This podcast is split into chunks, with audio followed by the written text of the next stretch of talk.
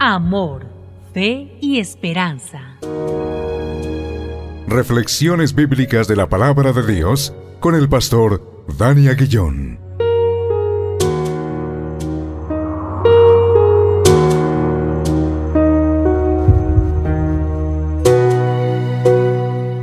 Damos gracias a Dios una vez más por este tiempo, tiempo de reflexión en la hermosa palabra de Dios y hacerlo en el nombre que es sobre todo nombre, en el nombre de Cristo Jesús, nuestro Señor y nuestro Salvador.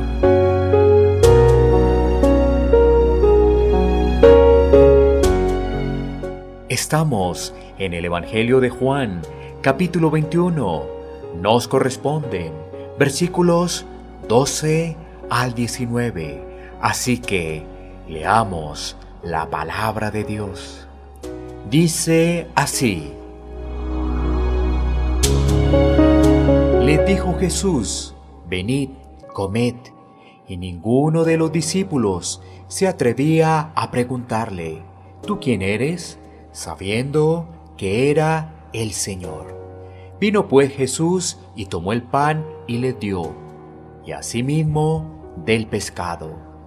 Esta era ya la tercera vez que Jesús se manifestaba a sus discípulos, después de haber resucitado de los muertos. Cuando hubieron comido, Jesús dijo a Simón Pedro, Simón, hijo de Jonás, ¿me amas más que estos? Le respondió, Sí, Señor, tú sabes que te amo. Él le dijo, Apacienta mis corderos. Volvió a decirle la segunda vez, Simón, hijo de Jonás, ¿me amas? Pedro le respondió, Sí, Señor, tú sabes que te amo. Le dijo, Pastorea mis ovejas. Le dijo la tercera vez, Simón, hijo de Jonás, ¿me amas? Pedro se entristeció de que le dijese la tercera vez, ¿me amas? Y le respondió, Señor, tú lo sabes todo, tú sabes que te amo.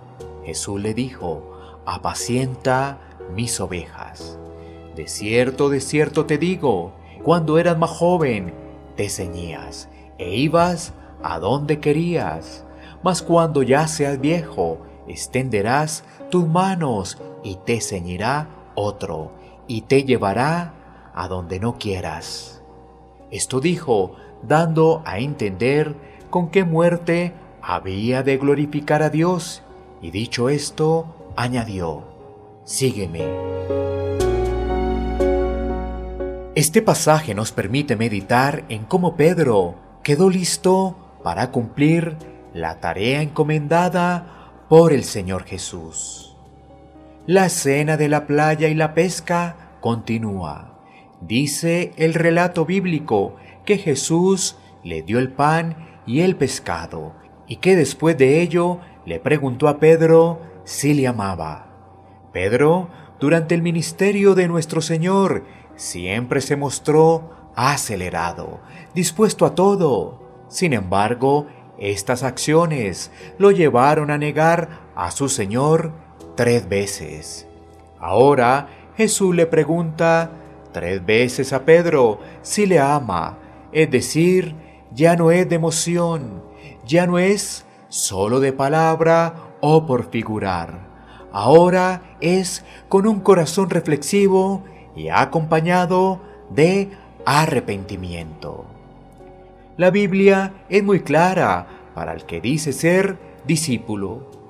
Si no se niega a sí mismo y no toma la cruz, no puede ser discípulo de Cristo. Debemos recordar que el verdadero llamamiento del Evangelio a seguir a Jesucristo es un llamado a la negación personal. No es un llamamiento basado en el ego para la realización personal. El Evangelio llama a los pecadores a someterse completamente a Jesucristo, a encontrar sus vidas, perdiéndolas. Este mensaje, aunque para muchos parece fuerte y duro, es la esperanza más grande para un pecador. Pedro entendió que ya no vivía para la pesca, que ahora vivía para Cristo, y ese era su mayor galardón y deleite. Que nosotros podamos decir lo mismo. Cristo es todo en nuestras vidas.